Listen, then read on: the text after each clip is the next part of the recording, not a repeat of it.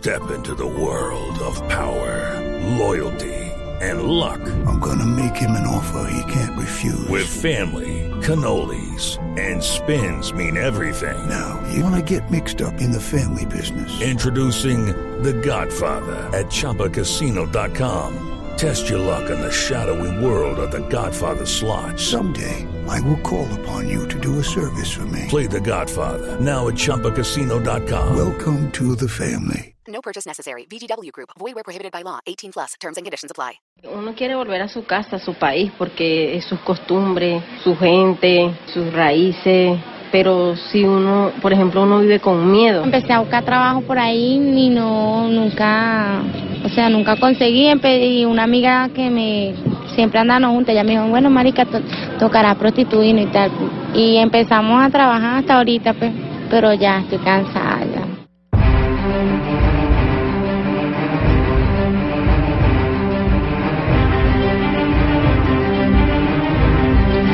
José de Cúcuta es la ciudad que nuestra historia recuerda por la firma de la Constitución de 1821, aquella que creó la Gran Colombia. Cúcuta pasan miles de inmigrantes que huyen de la situación en que atraviesa Venezuela. Hoy en Mañanas Blue, cuando Colombia está al aire, lo que queremos hacer es entender y buscarle solución a un problema que con los días va creciendo de una manera alarmante, la explotación sexual que sufren las niñas venezolanas en la capital del norte de Santander. Colombia está al aire.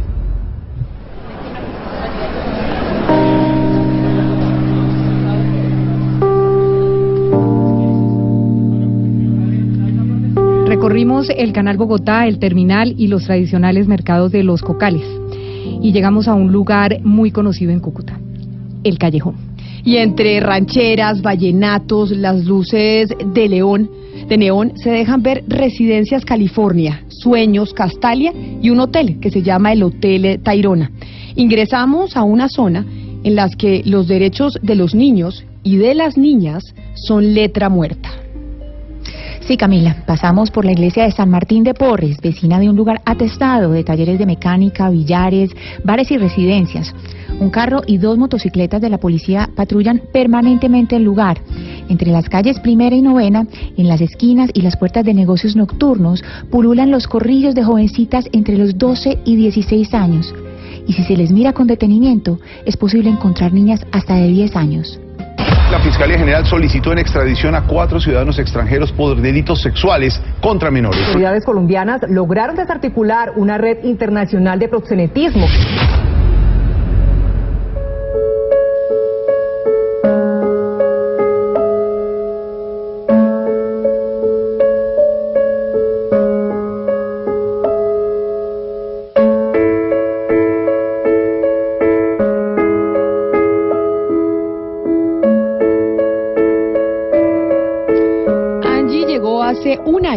16 meses del estado Táchira, en donde se graduó de bachillerato.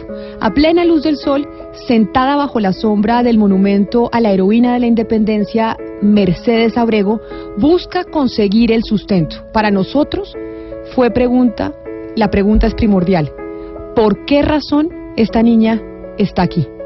Porque tocó, porque no hay manera, no hay otras opciones para uno. Llegué acá sola y después poco a poco de ver que no sea nada más que sea, tenía que buscar manera de hacer algo. Llegué aquí al parque ya vi cómo era todo y me metí en este, en este mundo. Pues para Angie esta es una etapa transitoria de su vida. Espera reunirse de nuevo en Venezuela con su mamá y con su hija de cinco años. Algunas jóvenes como ella jamás eh, pues se arriesgan a salir de noche. Pero ¿cómo es la rutina de estas niñas que están sometidas a la explotación sexual? Ah, salgo temprano, le poner a las 10 de la mañana y como hasta las 6, 7, 8 de la noche, más tardar, hasta esa hora. Y ponle que, me gané el día unos 50, 60 pesos, depende de cómo esté el día, eso es, depende. No tiene uno un sueldo fijo para decirte que le agarro tanto diario. En Cúcuta, Angie no tiene que rendirle cuentas a nadie. Su dinero es solo suyo. Es necesario entender que, aunque no esté bajo el dominio de un proxeneta, Angie y las niñas que trabajan solas también son víctimas de explotación sexual. Muy cerca se ubica el centro comercial Las Mercedes, en donde funcionan varias dependencias de la alcaldía de Cúcuta. Las puertas metálicas de algunos negocios y numerosos muros, por cierto, están marcadas con pintura de spray. Las iniciales AGC se muestran las iniciales de las autodefensas gaitanistas de Colombia. En otras partes sí vienen y buscan mujeres de acá y se las llevan para otros lados y las encierran, las tienen presas como quien dice y hasta que no paguen lo que les deben a ellos no salen. La masiva explotación sexual de menores de edad. Vecinos del área del Amparo, donde fueron rescatadas 49 mujeres presuntas víctimas de explotación sexual, Liliana acaba de cumplir 17 años. Llegó hace seis meses de Valencia con dos amigas. Una de ellas siguió con camino a Bucaramanga, la otra se fue para Bogotá. Viéndose sola, regresó a Venezuela para traerse a su bebé de año y dos meses. En casa dejó a su esposo, también menor de edad, a quien le dice por Facebook que trabaja en una panadería cucuteña. Liliana siempre sale a buscar el sustento con el bebé en brazos. A veces le pago a mis amigas así para que me lo cuiden, pero a veces como no tengo no le pago y me lo traigo. Liliana no tiene identificación. En las noches duerme con su bebé en la pieza de una residencia por la que paga 10 mil pesos la noche. Cuando ella no trabaja, debe dormir en la calle. Y en la actualidad, el bebé de Liliana está muy enfermo. Lo tengo enfermo y no lo puedo llevar para el médico porque si lo llevo, bienestar me lo quita porque como yo soy menor de edad, me lo quita bienestar y para meterlo en una guardería sí no puedo porque no tengo la tarjeta de vacuna. ¿Dónde está la tarjeta de vacuna? En Venezuela. Ante el ante la inquietud de esta niña y madre venezolana sobre el temor de perder a su bebé, hablamos con Lilian Amparo Contreras del Instituto Colombiano de Bienestar Familiar, seccional norte de Santander, y esto fue lo que nos comentó. La única autoridad competente para separar a un niño de su familia es un defensor o un comisario de familia, y esto solo ocurre cuando hay una vulneración. El ICBF cuenta con programas que les brindan apoyo psicosocial a las adolescentes madres y las acompañan en la consolidación de sus proyectos de vida. Banda que se dedicaba a la trata de personas explotando sexualmente menores de edad. Era el gancho ciego de una red de explotación sexual dirigida, según la Fiscalía, por una mujer señalada de ser la Madame Colombo Española. Diana llegó hace ocho meses de Caracas y a pesar de estar en su noveno mes de gestación, espera que llegue un cliente en una banca al frente de la iglesia de San Antonio de Cúcuta. Tiene 22 años, nunca ha tenido problemas con las autoridades a pesar de que durante el día deambula alrededor de un calle de la policía. En un par de oportunidades Diana trató de ir a control de embarazo, pero la rechazaron porque no tiene ningún tipo de, de identificación. No, nunca me controlé el embarazo, sino fue el 28 de enero, que fue la primera vez que me atendieron. Diana fue madre por primera vez siendo menor de edad. En este momento está embarazada de su cuarto hijo y los otros tres permanecen en Venezuela con su familia. ¿Sabrá algo de ella, ¿Sabrán algo de ella en Caracas? Es lo que nos preguntamos. A mis hijos no se le nombra nada de eso. Simplemente le dicen que estoy de viaje comprándole unas cositas y bromas. Pero mi mamá sí sabe qué hago yo, mi abuela, mi familia. Pero mis hijos no. Cúcuta, su área metropolitana y los pueblos aledaños son la puerta de entrada al resto de Colombia. Algunas de estas menores son explotadas por redes vinculadas a estructuras criminales, otras salen solas a buscar su suerte en la calle. No existen estadísticas que indiquen cuántas menores de edad son explotadas en el norte de Santander. Así nos lo confirmó Grecia María Pérez, es una profesional especializada de la Secretaría de Salud de Cúcuta. En el momento, en la Secretaría de Salud no disponemos de este registro de información. Si bien es cierto que el municipio de San José de Cúcuta tiene implementado el sistema de vigilancia en salud pública, donde todas las IPS públicas y privadas deben reportar los diferentes eventos o las diferentes formas de naturaleza de la violencia, como se tiene clasificado eh, por la ficha epidemiológica del Instituto Nacional de Salud, allí también contamos pues con el registro de se tiene identificado el registro de explotación sexual. Pero en el momento no tenemos datos por si vigila, que es el sistema de información, eh, que nos muestre eh, esta información de datos por, por explotación sexual. Eh, estamos trabajando en procesos de capacitación y fortalecimiento institucional, dado que cuando se, se obtienen los registros en la atención en salud, acerca de eh, alguna agresión sexual o sospecha de abuso sexual, entonces se registra de esta manera, como una sospecha de abuso eh, sexual, eh, violación, pero como tal en explotación sexual comercial en el momento no tenemos información y tampoco tenemos información acerca de niños o niñas o adolescentes migrantes en explotación sexual. Lo digo por el registro del CIVIGIL, así que es la fuente de información que tenemos. Entonces, frente a esto no pues no tenemos información por servicio de salud identificados. En cuanto al segundo punto, por dónde entran a Colombia, tampoco tenemos esa información. Sabemos que en los puentes internacionales hay unos controles bastante importantes donde está migración y también está policía y pues allí yo considero que esta información de pronto la podría suministrar o bien gobierno o Secretaría de Seguridad Ciudadana. La Fiscalía General solicitó en extradición a cuatro ciudadanos extranjeros por delitos sexuales contra menores. Las autoridades colombianas lograron desarticular una red internacional de proxenetismo. También hay que reconocer que en nuestro país existe explotación sexual de niñas colombianas, pero hoy debemos reconocer que las menores venezolanas son más vulnerables por tres factores. Primero, porque no tienen vínculos familiares cercanos que les den una sensación de seguridad, de arraigo y de autorrespeto. Segundo, porque muchas no tienen ni identificación, ni pasaporte, ni cédula. Por lo tanto, se les dificulta acceder a los servicios estatales como la salud y la educación. Y el tercero, pero no el menos importante, los factores anteriores tienden a exponerlas más ante las redes del crimen organizado. Pero, cómo las instituciones colombianas enfrentan a las redes criminales. Esto fue lo que nos dijo Lilian Amparo Contreras del ICBF. En el ICBF tenemos registrados dos casos de menores de edad de nacionalidad venezolana como víctimas de explotación sexual, uno en el año 2017 y otro en el año 2018. La ruta establecida incluye la atención en salud, y el ICBF se encarga de brindar acompañamiento psicosocial tanto a la niña como a la familia en cada uno de estos casos. Lo más increíble de todo esto es que cuando se pregunta por explotación sexual infantil, tanto de venezolanas como de colombianas en Cúcuta, las distintas entidades del Estado se tiran la pelota. La falta de articulación en las instituciones oficiales es evidente.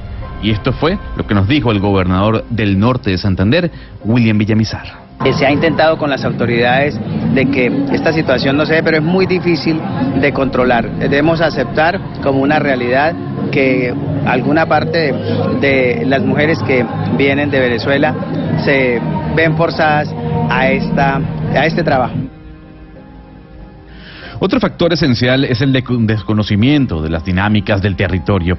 A la pregunta sobre la explotación sexual infantil en esa zona, en el callejón, frente a las rondas permanentes de los patrulleros de la policía, en carro o en moto, el gobernador respondió lo siguiente. Se hacen operativos eh, permanentes, de tal vez no se cumplen eh, las funciones al pie de la letra y sobre eso pues nos toca estar interviniendo. Son tantos problemas a la vez para poder eh, enfrentar, pero este es uno de ellos y obviamente seguiremos generando todas las acciones posibles para mitigar y disminuir y llevar a cero estas actividades.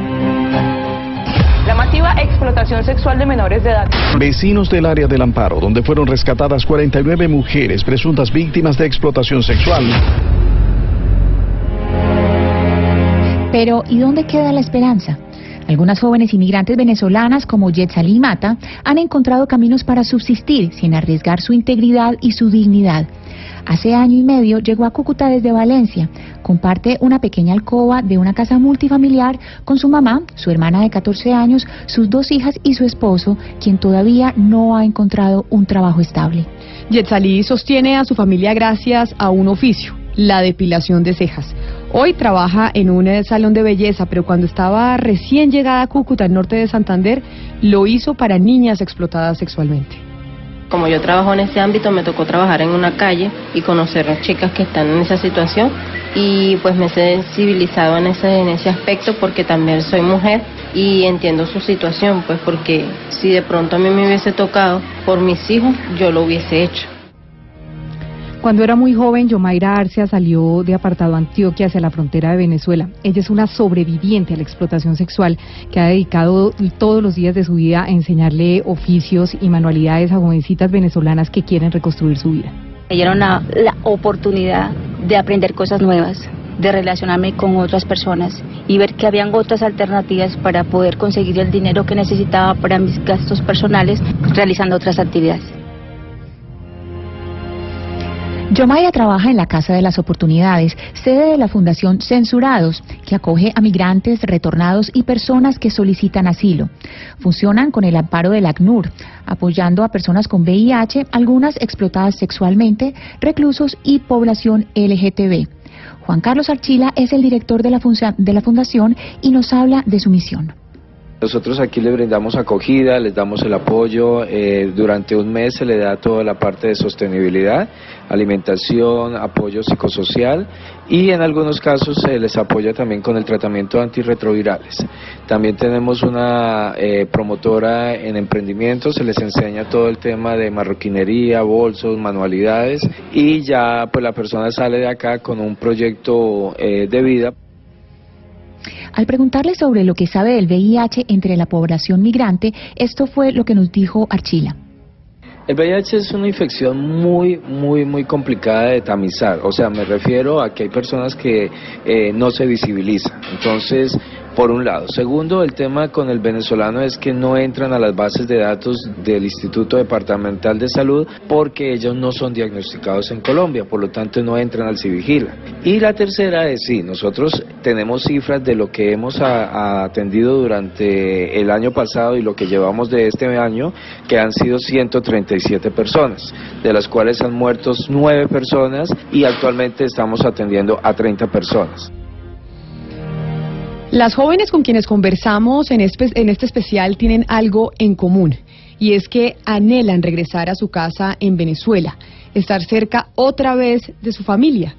Pero la falta de oportunidades, la acción constante de las redes criminales y la naturalización de esta tragedia en la sociedad y las autoridades que convierten pues en lugar común a Cúcuta como la puerta de entrada del dolor para que estas niñas explotadas sexualmente viajen a otros lugares de Colombia y el continente a continuar con esta misma actividad, ser explotadas sexualmente en un país en donde se nos está volviendo normal que a los menores de edad los exploten para meterlos precisamente a que otros paguen para poder tener relaciones sexuales con ellos. Quisimos mostrarles a ustedes en Mañanas Blue esta realidad que están viviendo muchas niñas venezolanas que están llegando a Cúcuta y enfrente, en los ojos de las autoridades, las están explotando sexualmente y nadie hace absolutamente nada. Después se van a otras partes de Colombia y así se ve este drama en otras partes del territorio nacional y sin duda alguna en otros países de América Latina.